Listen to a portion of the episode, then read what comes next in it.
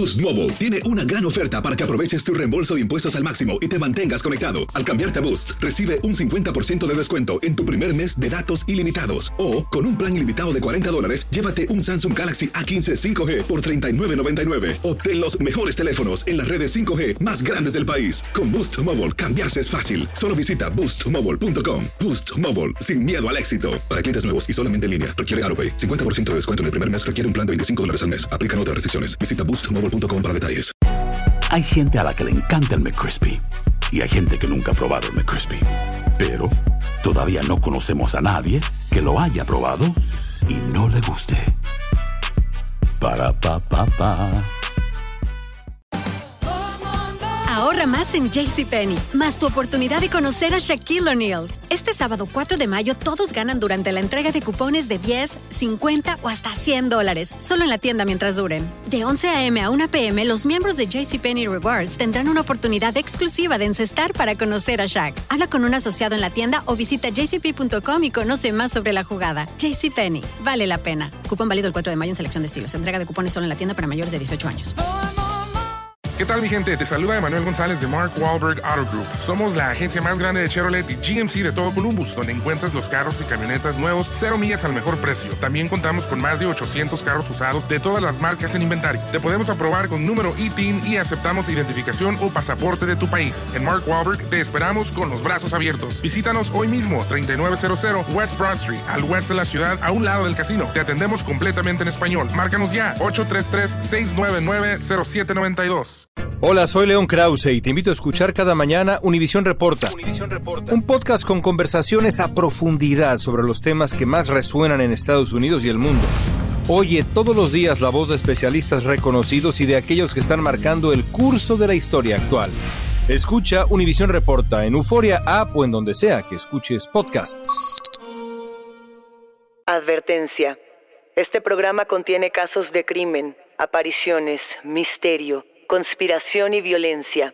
El contenido de estas piezas puede ser sensible para algunos miembros del público. Aconsejamos discreción.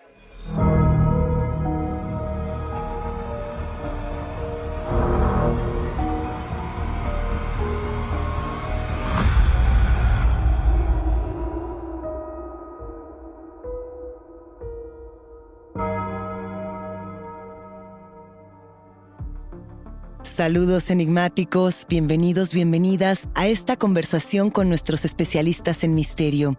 Los invitamos a seguirnos en nuestras redes sociales, estamos en Instagram y en Facebook y pueden encontrarnos en la app de Euforia o donde sea que escuchen podcast.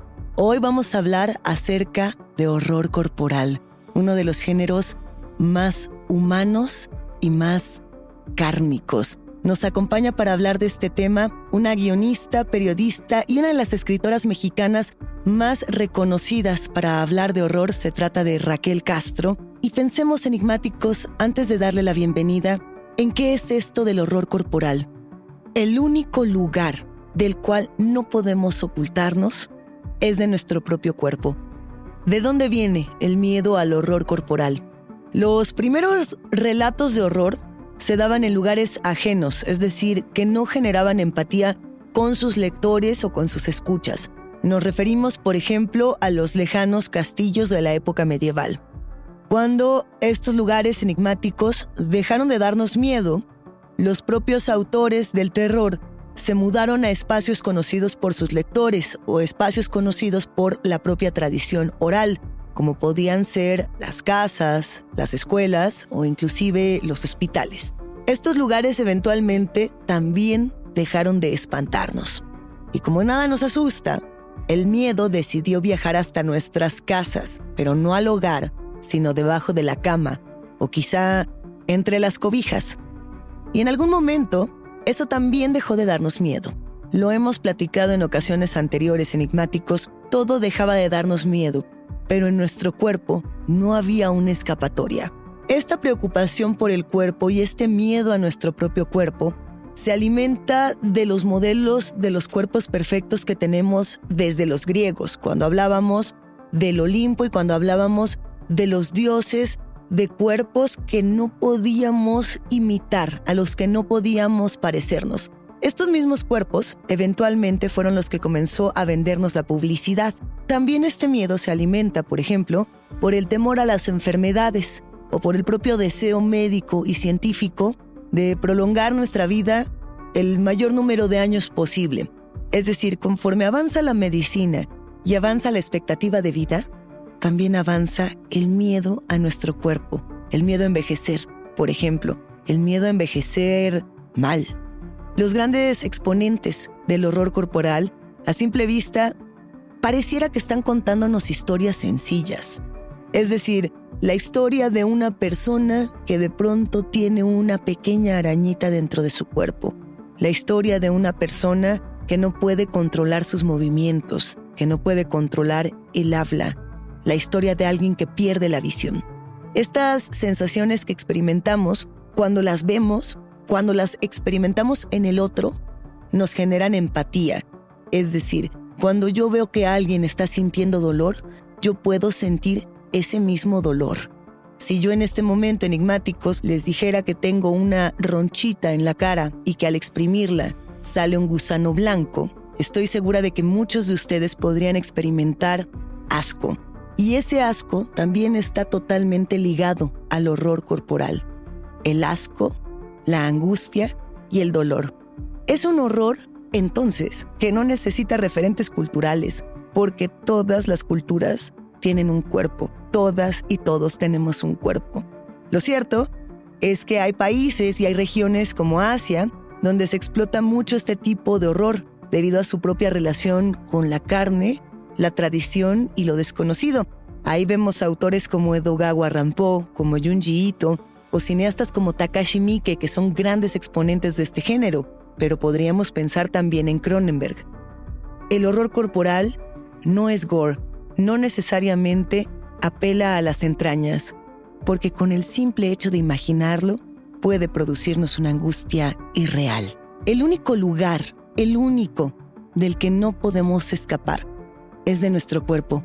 A través del horror corporal exploramos nuestros más profundos miedos y nuestras inquietudes.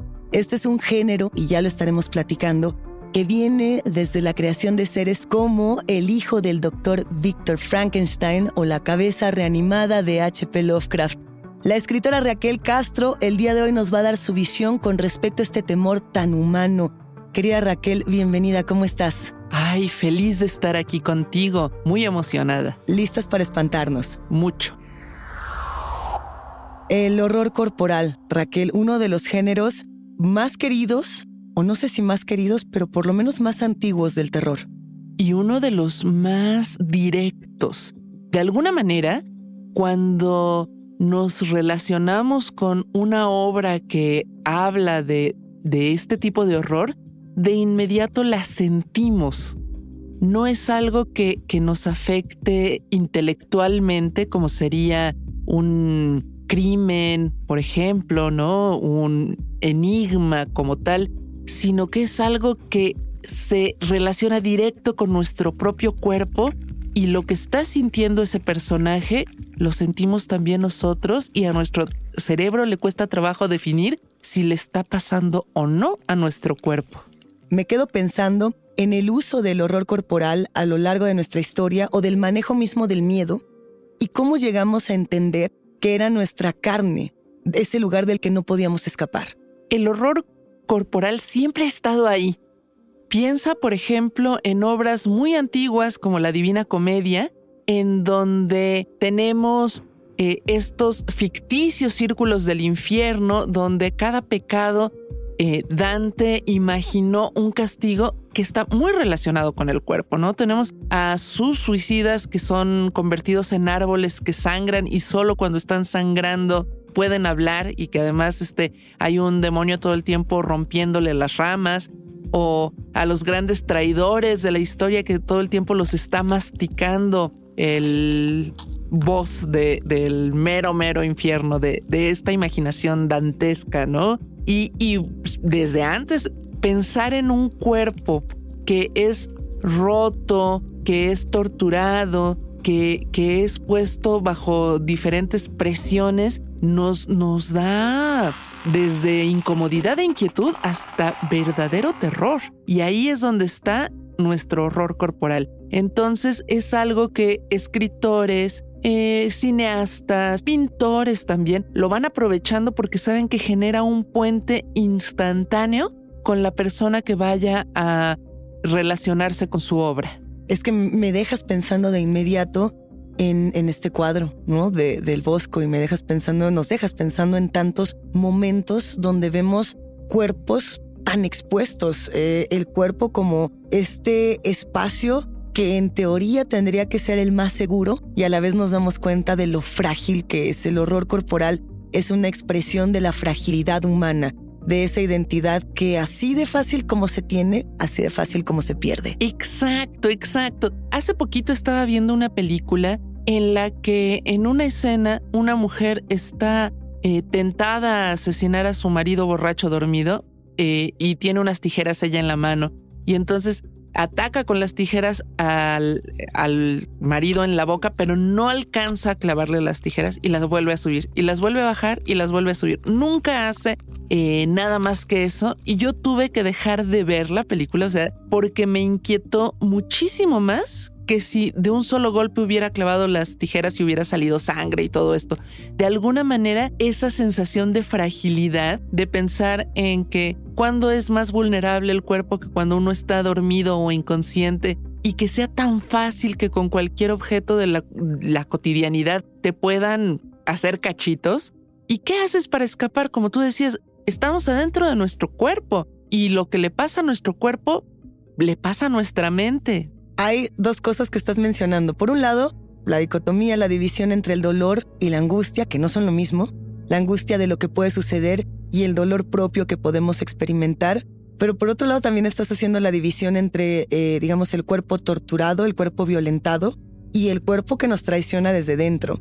Yo pensaría automáticamente en, no lo sé, en autores o en directores como David Cronenberg, por ejemplo, ¿no? Que tiene eh, al cuerpo traidor, pero también pensaría en todo la cinematografía y las creaciones del slasher, ¿no? Como, como esta sangre que brota y que nos expresa, aunque de pronto parezca comedia, que hay una destrucción de lo que somos a partir de la carne. ¿Cómo ves estas divisiones? ¿Qué pasa con el cuerpo traidor?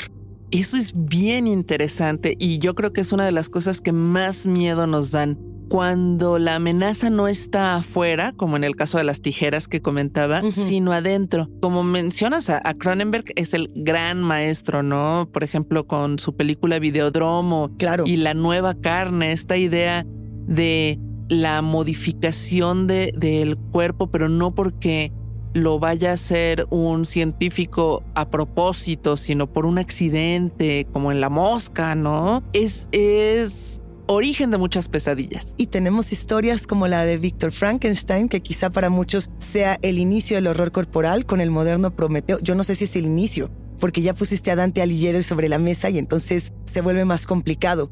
Pero también nos hacen pensar en el reanimador de Lovecraft, nos hacen pensar en estas historias donde la medicina quería forzar al cuerpo a darnos más y más y más. Nuestro cuerpo tiene esa otra eh, dicotomía y está nuestra ansia de vivir para siempre, de poder superar todos los, los obstáculos, de tener un cuerpo sano y fuerte. Entonces, esta contradicción tan grande nos lleva de repente a, a, muestras de horror corporal en la vida real, ¿no? A mí me tocó ver a una persona que comía gorgojos vivos ¿Qué, son los gorgojos para quienes no los conocen? Unos bichitos pequeñitos así tipo escarabajos que suelen crecer en los frijoles y que pues los crían para comérselos, supuestamente porque curan cualquier enfermedad. Bueno, la fantasía de que te puede hacer bien Además, no es algo nuevo porque en el pasado veíamos que se hacían sangrías, ¿no? La persona está enferma, pues vamos a sacarle tantita sangre porque seguramente eso es lo que le estorba.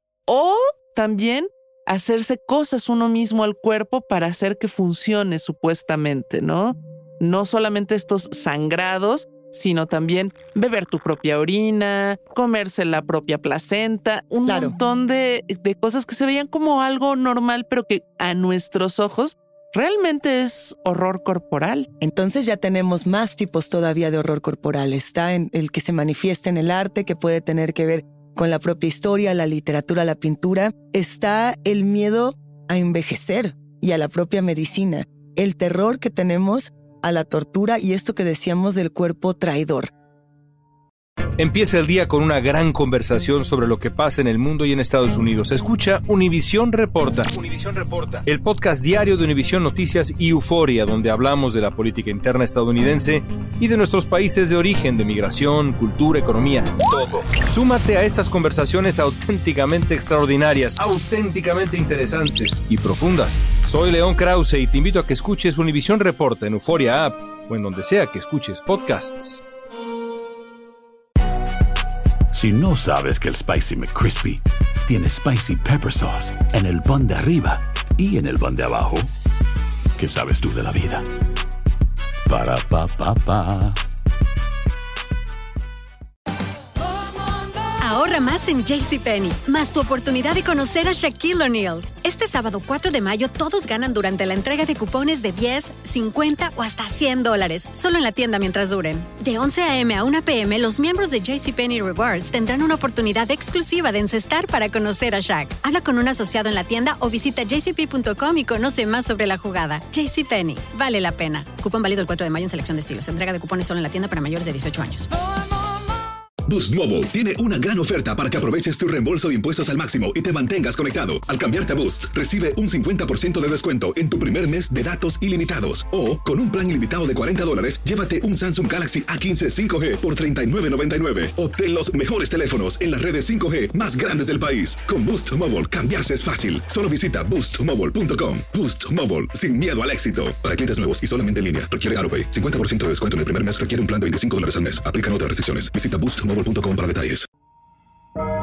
No respires. Regresamos a Enigmas sin resolver. Yo regresaría, eh, a partir de esto que acabas de comentar, a la nueva carne, al existence de Cronenberg, al, al buscar el límite del cuerpo, que finalmente esa es la máxima exploración del horror corporal. ¿Cuál es el límite que puede tener el cuerpo? ¿Hasta dónde lo podemos estirar a partir de cualquier mecanismo y hasta dónde llega también ese propio miedo conforme vamos estirando la cuerda. Sí, es una, una, es un vértigo el que nos puede dar ver todas esas posibilidades de nuestro cuerpo que tiene mucho de ficción. Por ejemplo, hemos mencionado películas, eh, cuadros, libros, pero que como parte de una cosa real, que es nuestro cuerpo, y que vemos cómo realmente nuestro cuerpo se adapta a los eh, obstáculos que le vamos poniendo y, y logra superarlos, siempre nos queda esa sensación de que puede ser, ¿no? Ahora mismo estamos de lo más acostumbrado a algunas eh, adiciones a nuestro cuerpo, desde las más sencillas como usar anteojos o traer eh, piezas dentales eh, adicionales, bueno, no adicionales, sino sustitutas de las que se nos cayeron, o tener este, los dientes con caries tapaditos y todo eso, y decimos, ah, pues eso es de todos los días, pero eso es modificar el cuerpo. Y de ahí nos podemos ir a otras como meternos ahí de repente un chip. A nuestros animalitos se los hacemos todo el tiempo, un chip para identificarlos. Hay gente que tiene un marcapasos, por ejemplo, y eso también es no jugar, pero sí es modificar el cuerpo. Raquel, tú tienes una experiencia muy personal con ese tema, con lo que podemos, no quiero decir meter a nuestro cuerpo, sino sumar. Eso que suma a nuestro cuerpo, ¿cómo fue para ti? Bueno, pues yo me eh, tuve un imán en un dedo, básicamente. Fui con un especialista en modificaciones corporales al que iba a entrevistar en Texas y simplemente pues dije me voy a hacer algo chiquito, sencillito para ver qué se siente, cómo es y él hacía esto o sigue haciendo de poner imanes eh, envueltos en silicón. Es una, un procedimiento muy sencillo y muy rápido. Eh, abre el dedo, mete el imán, dos puntitos de sutura y ya está. Y cuando se cura, pues ya te sirve para grandes cosas como cargar clips o corcholatas o sorprender a los amigos en las fiestas porque no sirve para nada. Eso sí, me servía para sentir cuando iba a llover. Una cosa muy extraña. ¿Cómo, sentías esto, Raquel? cambiaba la vibración, o más bien empezaba a vibrar el, el imán en el dedo y yo decía, ay, como que hay otro tipo de electricidad en el ambiente y de repente llovía. Entonces, causa y efecto, descubrí que esa diferencia era porque iba a llover. Y bueno, hacía ruido en todos los aeropuertos y era muy vergonzoso porque no podía explicarles por qué, a pesar de que yo seguía pasando sin metales, sí traía un pedazo de metal. Y todo fue alegría y felicidad hasta que un día jugando en una mega papelería con los imanes que tenían ahí, quise cargar un imán que era demasiado potente, entonces en lugar de que mi dedo atrajera el imán, el imán atrajo el, el dedo y la funda de silicón se rompió y mi imán del dedo se fragmentó en muchos pedacitos que tuvo que curar una amiga mía que era médico, que es médico, y ella me dijo que le había hecho su sueño realidad porque siempre había querido curar a alguien con metralla. Y fue espantoso porque usó una aguja para ir quitando, jalando cada pedacito de imán, atrayéndolo y poderlo sacar de mi dedo. Estoy segura de que en este momento los enigmáticos acabamos todos de empatizar con esa sensación y apretamos el, puño imaginando cómo sería tener metralla de metal de imán en nuestro dedo. Raquel, eso es uno de los principios del horror corporal. Tenerle miedo a nuestro propio cuerpo, tener eh, empatía con el cuerpo del otro. Finalmente también es un acto de ello, pero yo te preguntaría, ¿dejaremos de tener miedo a nuestro propio cuerpo en algún momento? Yo creo que no. Que nuestro cuerpo siempre va a estar ahí dándonos sorpresas, que justo cuando creemos ya conocerlo, cambia de nuevo. Y es que además pasa desde que somos niños, ¿no? Cuando te dicen, si te chupas el dedo se te va a caer, o si juegas con cerillos te vas a quemar. Todo esto que, que suele ser para educarnos tiene un, un trasfondo de horror corporal bien intenso. Me está llamando la atención imaginar que el horror corporal está profundamente relacionado con la naturaleza humana, con lo natural que se vuelve escalofriante cuando lo analizamos desde cerca, cuando empezamos a entender que todos estos procesos que forman parte de, de lo cotidiano también pueden ser verdaderamente espeluznantes. Yo sé, Raquel, sabemos que has tenido un acercamiento muy profundo con estos temas como periodista, como escritora, platícanos esta parte, porque inclusive tienes una publicación muy interesante al respecto.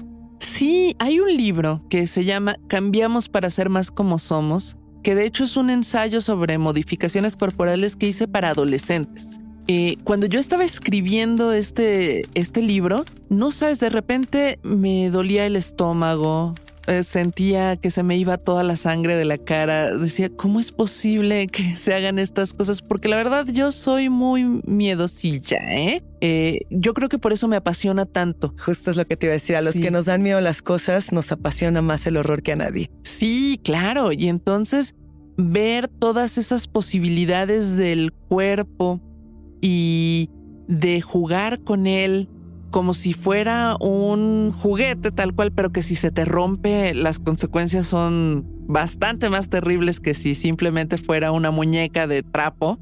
Creo que eso nos causa a algunas personas una obsesión eh, grande y constante, que, que dices, ya no quiero ver más de esto, bueno, nada más un poquito. Y ya no quiero leer otro libro que hable de estas cosas. Ay, pero este, por ejemplo, eh, American Psycho de Bret Easton Ellis, que, que habla de ultraviolencia y que describe con tanto cuidado lo que hace el personaje. Y yo cerraba el libro y decía, ya no más. Otras dos paginitas, nada más, ¿no? Entonces creo que eh, de alguna manera lo que tienen estas obras es que nos hacen sentir vivos. Y en el fondo nos hace sentir agradecidos de que no nos está pasando a nosotros y de que en el momento en que apagamos la tele o cerramos el libro o dejamos de ver el cuadro y nos volteamos a ver a nosotros, sigue siendo ese cuerpo que sí conocemos y que por lo menos un día más no nos está dando una sorpresa terrorífica. Si el cuerpo no tiene límite, por lo que estoy viendo, o por lo menos cada quien va a entender cuál es el límite de, su carne, hasta dónde, cuál, cuál será eh, el horror del futuro, el horror corporal del futuro? ¿Hasta dónde crees que pueda llegar? A mí me parece que el horror corporal va hacia la evisceración total. Es decir, no va a quedar que un ojo, que una lengua, que una uña, sino más bien el trasplantar una mente a una computadora y que a esa mente se le haga creer la ilusión de que sigue habiendo un cuerpo ahí. Cosas como las que han hecho John Barley eh, o Harlan Ellison, que además no son autores muy recientes, pero que tuvieron esa claridad mental de ir previendo la relación del ser humano con sus, con sus tecnologías. Por ejemplo, John Barley tiene en muchos cuentos la figura del medicánico, que es un médico que en realidad no es un profesionista, sino un técnico que trabaja con los cuerpos pues, como si fueran coches, ¿no? A quitarle una bolladura por acá, meterle una cámara en el ojo por acá, y que mientras menos haya de cuerpo en el cuerpo es más eh, eh, deseable para sus personajes. O Harlan Ellison que tiene un cuento que se llama No tengo boca, pero debo gritar, que es una barbaridad, ¿no? O sea, ya pasó la Tercera Guerra Mundial, solo quedan cinco seres humanos vivos en el universo y la computadora que se volvió loca los tortura de las formas más diversas posibles. Eh, creo que lo que acabamos de vivir en estos tiempos de pandemia nos van a llevar a replantearnos nuestra identidad virtual y, y que nuestra mente necesita la ilusión de un cuerpo para no volverse loca y la ilusión de dolor para creer en esa ilusión del cuerpo. Creo que por ahí puede que encontremos nuevas muestras de horror corporal que nos van a dar el doble de escalofríos porque además vamos a decir, pero ¿cómo me puede doler algo que no está ahí? Como guionista, como escritora, como periodista, ¿es este el género que más te asusta? ¿El horror corporal? Lo han catalogado muchas veces como un subgénero, como un género menor al horror mismo. Siempre lo quieren catalogar como un género menor pero para ti este sería el más escalofriante. A mí me gusta mucho pensar en el horror corporal como un elemento que puede introducirse en cualquier género. Y creo que eso lo vuelve mucho más poderoso y sí, a mí me aterroriza. Creo que uno de los libros que más me han dado pesadillas ni siquiera estaba catalogado como horror, era Grotesco de Patrick McGrath, donde en algún momento dice que los vivos somos larvas de difuntos, ¿no? Que cuando acabe de desarrollarse la larva y se muera, pues ya seremos difuntos completos. Y esa, esa idea me dejó teniendo pesadillas porque te enfrenta a un montón de otros miedos que normalmente no relacionamos con el cuerpo, pero que están ahí. El miedo a no trascender, a que te olviden, a, a la podredumbre, al dolor, ay, a tantas cosas. A tantos miedos que vamos a platicar muy pronto. Raquel, tienes que regresar a este podcast. Esta es una promesa porque hemos disfrutado muchísimo conversar contigo. Muchísimas gracias, yo feliz. La vida y la muerte, enigmáticos, comparten el terreno de nuestro cuerpo, el terreno de las larvas, el terreno del miedo, de la angustia y el dolor. El horror corporal no morirá mientras nuestro cuerpo permanezca en este plano.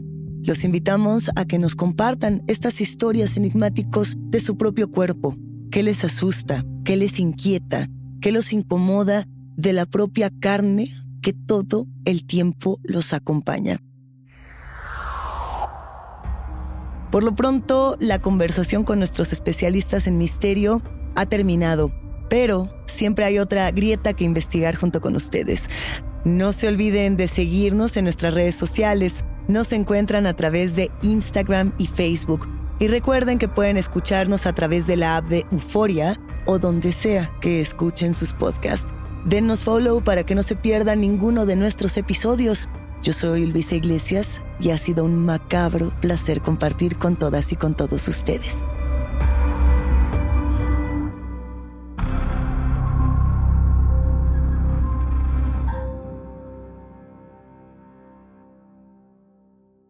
Univisión Reporta es el podcast diario de Univisión Noticias y Euforia en el que analizamos los temas más importantes del momento para comprender mejor los hechos que ocurren en Estados Unidos y el mundo. Reporta.